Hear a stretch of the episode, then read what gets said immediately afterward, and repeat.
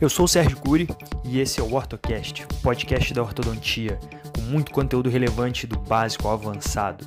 E aí, já estudou hoje?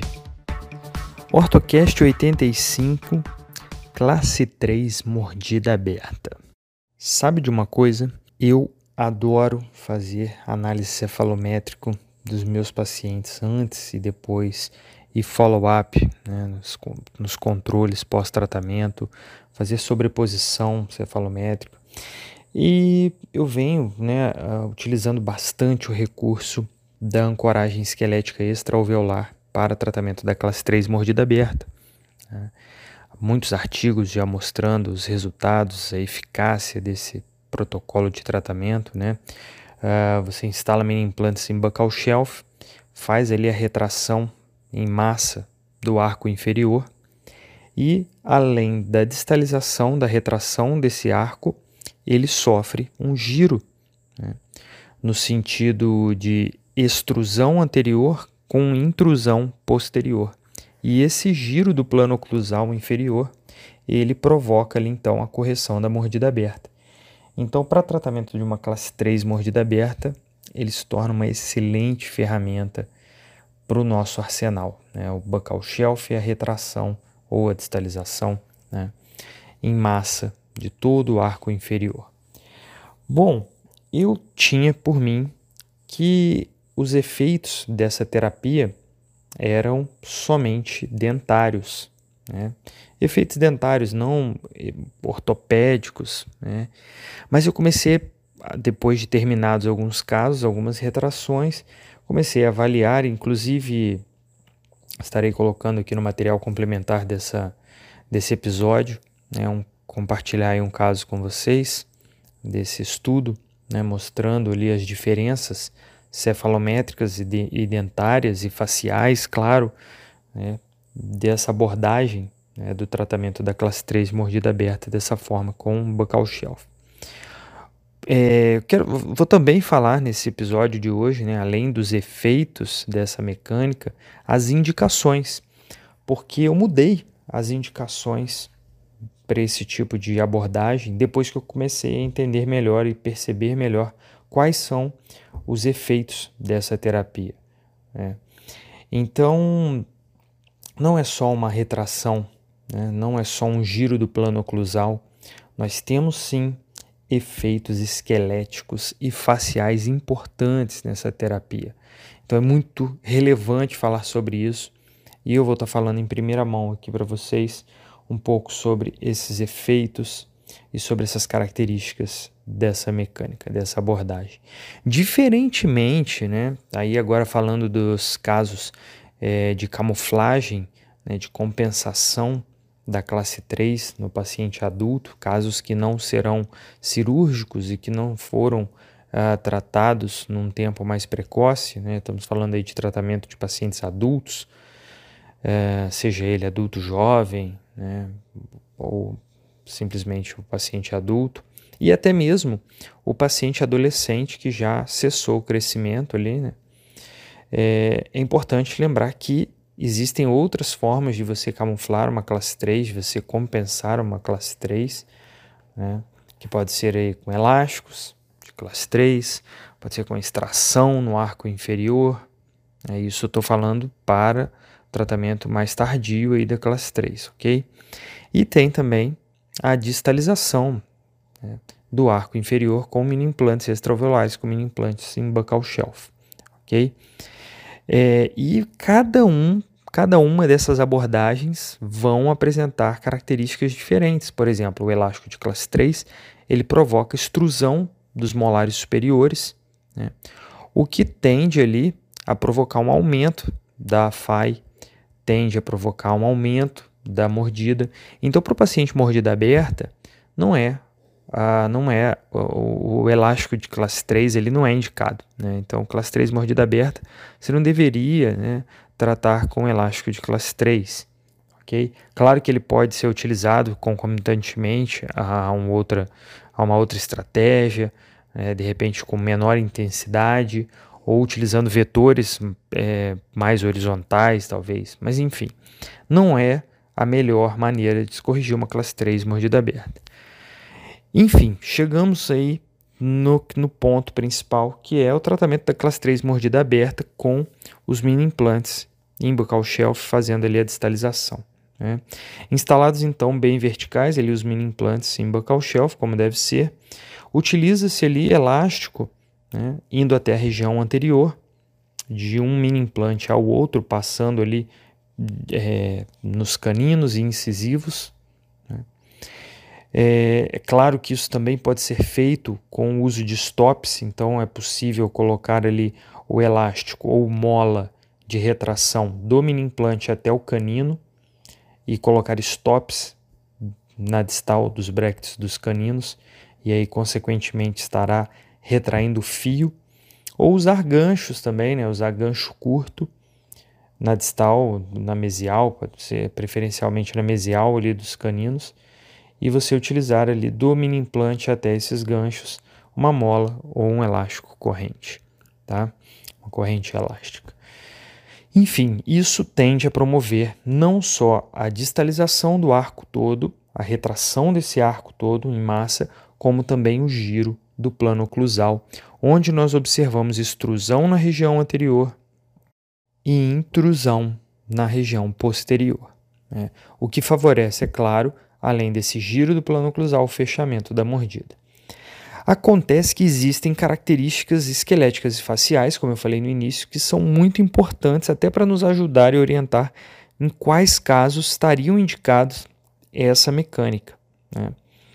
Levando em consideração esse giro do, do plano oclusal para a correção ali da mordida aberta anterior, tem que estar muito claro para nós que o plano oclusal inferior já deve estar bem vertical, deve estar inicialmente né, é, bem inclinado, né, a ponto de que seja indicado esse giro no plano oclusal.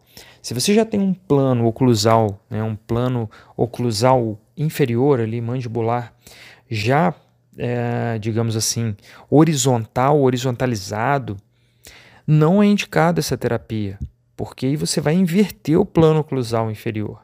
Tá? Então não é é, indicado para esse caso. É realmente para aquele caso hiperdivergente, para o caso que tem ali o plano oclusal inferior inclinado. Né? É, e, claro, nós devemos olhar para os incisivos superiores, porque se é um paciente mordida aberta, se ele não expõe bem os incisivos, o tratamento para esse caso é uma seria, no caso mais indicado seria a extrusão dos incisivos superiores, né? e não um giro do plano inferior, do plano oclusal inferior, para fechar essa mordida às custas de extrusão relativa dos incisivos inferiores. Né? Então isso tem que estar tá muito bem claro, muito bem definido no início. Então nós estamos falando de um paciente classe 3, um paciente hiperdivergente, um paciente com mordida aberta e com uma exposição de incisivos adequada, incisivos superiores, perdão, uma exposição de incisivos superiores no sorriso adequada, de modo que seja é, plausível a correção dessa mordida aberta por extrusão relativa dos incisivos inferiores, que é o que acontece quando a gente gira esse plano oclusal inferior, a extrusão dos incisivos inferiores tá bom? Então, o fechamento da mordida aberta nesse caso é por extrusão, mesmo que relativa, do incisivo inferior, tá bom? E aí vamos ver o que, que, vai, que, que mais vai acontecer aí, tá? Preparei uma série de alterações esqueléticas e faciais né, que eu venho anotando, que eu venho estudando dos meus casos como por exemplo ali anteroposteriores. Tá? Então, alterações anteroposteriores. Será que nós temos efeito esquelético com uma terapia dento-alveolar assim? Sim, vão haver efeitos esqueléticos. Né? O primeiro deles, como nós já conhecemos, remodelação de ponto A e ponto B. Né? Ponto A e ponto B nós sabemos que sofrem remodelação. E dessa maneira nós temos ali o aumento do ANB. Né? Nós temos ali o aumento do ANB uh, pela, pela questão ali da remodelação, né? de ponto B, principalmente, já que o ponto A não vai sofrer modificação, né? o ponto A se mantém, o ponto B sofre remodelação, tá? e sofre mesmo, porque o mento ele é deslocado para frente. Nossa, mas como assim, Sérgio? Você está jogando para trás, você está corrigindo ali a classe 3 e o mento vai para frente. Aí que tá. Quando você promove esse giro, imaginava-se que era apenas um giro dentro alveolar, mas nós observamos sim giro da mandíbula. E quando a mandíbula gira no sentido anti-horário com essa terapia, o pogone vai para frente. Tá? Então, ou seja, o mento está sendo deslocado para cima e para frente com esse giro anti-horário. Compreende? E o que, que isso implica? Implica que, teoricamente, o ponto B também iria para frente. Mas é aí que está, ele sofre remodelação com essa retroinclinação do incisivo durante a retração. Né? Então, é claro, o incisivo inferior ele vai para trás, ele vai para cima, né? ele ele, você, ele, ele é retraído, ele é extruído, ele é retroinclinado. Então vejam bem aqui, por exemplo, uh, num, em, em, alguns casos, né, que estou aqui com eles na minha frente, é, a diferença né, do, do, do ímpar, por exemplo, né, diferença de 22 graus a menos no ímpar, olha só o tamanho dessa inclinação posterior. Né, e parece só inclinação, mas olha aqui distância do incisivo inferior para a linha NB. Tá? Então, para a linha NB, distância do incisivo inferior até a linha NB, tá? do násio ao ponto B, trace uma distância até a superfície vestibular do incisivo inferior. 6 milímetros de diferença de antes e de depois da, da retração, da distalização. Então, olha como esse incisivo foi para trás. Né? E, claro, as custas também de inclinação, como a gente viu no IMPA. Né? Então isso é muito importante. E olha, a FAI diminui 2 milímetros. Então é claro que isso é de acordo com o grau de correção que você promova. Esse caso que eu estou falando aqui para vocês, né, eu estou pegando valores de alguns dos meus casos aqui. E esse caso, por exemplo, que eu diminuí a FAI 2 milímetros, eu fiz uma retração de 4 milímetros aí. Né? Então, é, Aí eu tive uma diminuição da FAI devido a essa rotação da mandíbula no sentido anti-horário. Tive uma, uma alteração na FAI de 2 milímetros, né, nesse caso.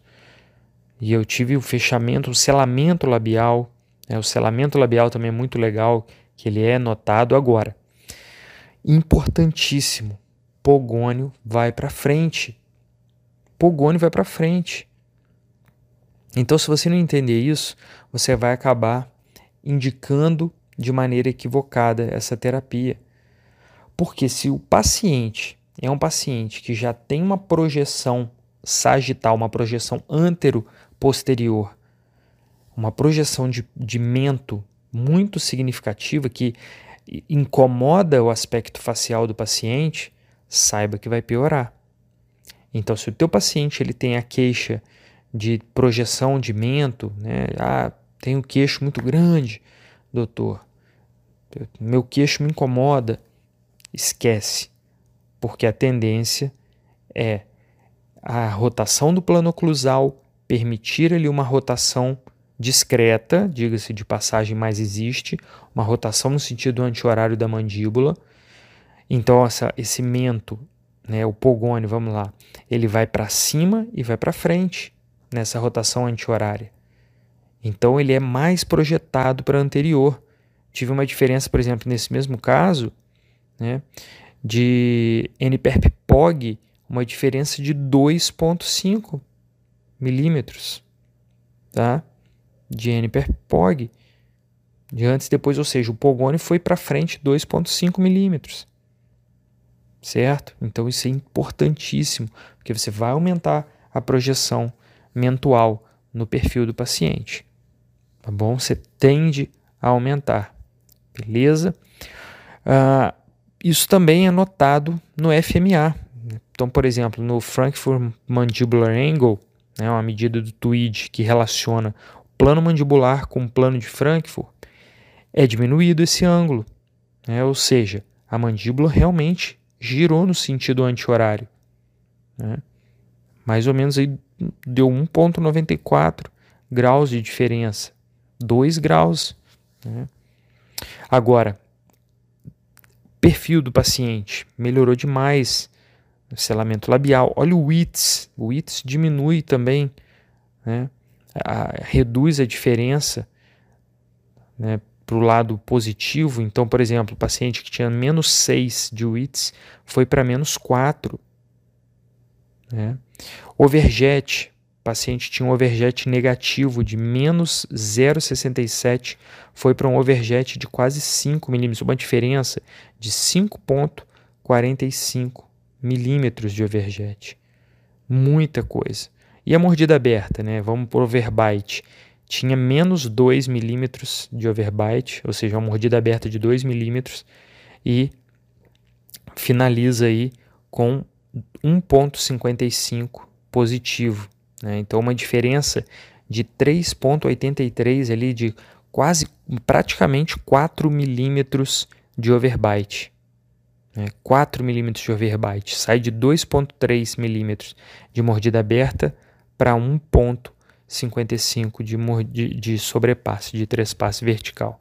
Então, isso é muito importante, muito importante entender isso aí.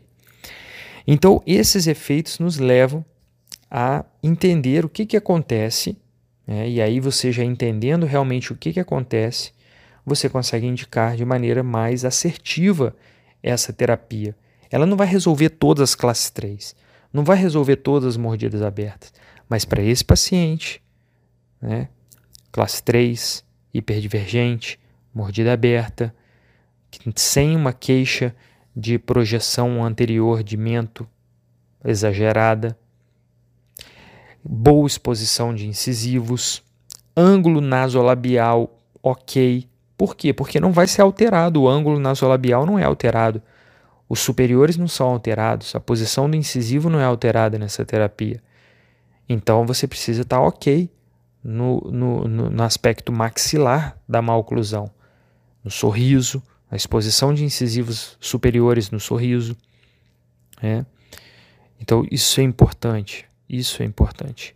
Tá? Outra coisa, apesar da mandíbula ir para frente e para cima, a projeção do lábio inferior diminui devido à retração dos incisivos. Né? Então você tem uma diminuição da projeção do lábio inferior. Então equilibra demais o perfil desse tipo de paciente. Eu vou colocar um material complementar aí para vocês entenderem esse caso é, especificamente né, um caso que, que é indicado essa terapia, para que vocês possam, de repente, criar seus próprios insights quando forem fazer planejamento, tá bom? Então, ficamos assim com esse episódio de classe 3 mordida aberta, seus efeitos dentários, esqueléticos e faciais. Espero que tenha curtido. Deixe-me saber se você curtiu, manda um comentário no meu Instagram quando eu fizer o post desse episódio. Beleza? Um forte abraço e fique com Deus até o próximo episódio do OrtoCast. Lembrando que se você está me ouvindo do Spotify, corra lá no meu site sergiocuri.com.br e baixe o material complementar desse episódio. Todos os episódios são acompanhados de um arquivo PDF com fotos e slides para melhor ilustrar todo o conteúdo aqui passado, ok? E se você quiser receber os episódios inéditos em primeira mão, Faça parte do nosso grupo no Telegram Os Combatentes. Lá eu lanço todos os episódios inéditos e você receberá em primeira mão. E o seu feedback é de suma importância para mim. Então, seja pelo WhatsApp ou pelas redes sociais, deixe sua opinião sobre o conteúdo aqui passado e até mesmo alguma sugestão de assunto a ser abordado em algum episódio futuro, beleza? Então, um forte abraço, fique com Deus e até o próximo episódio do WordCast.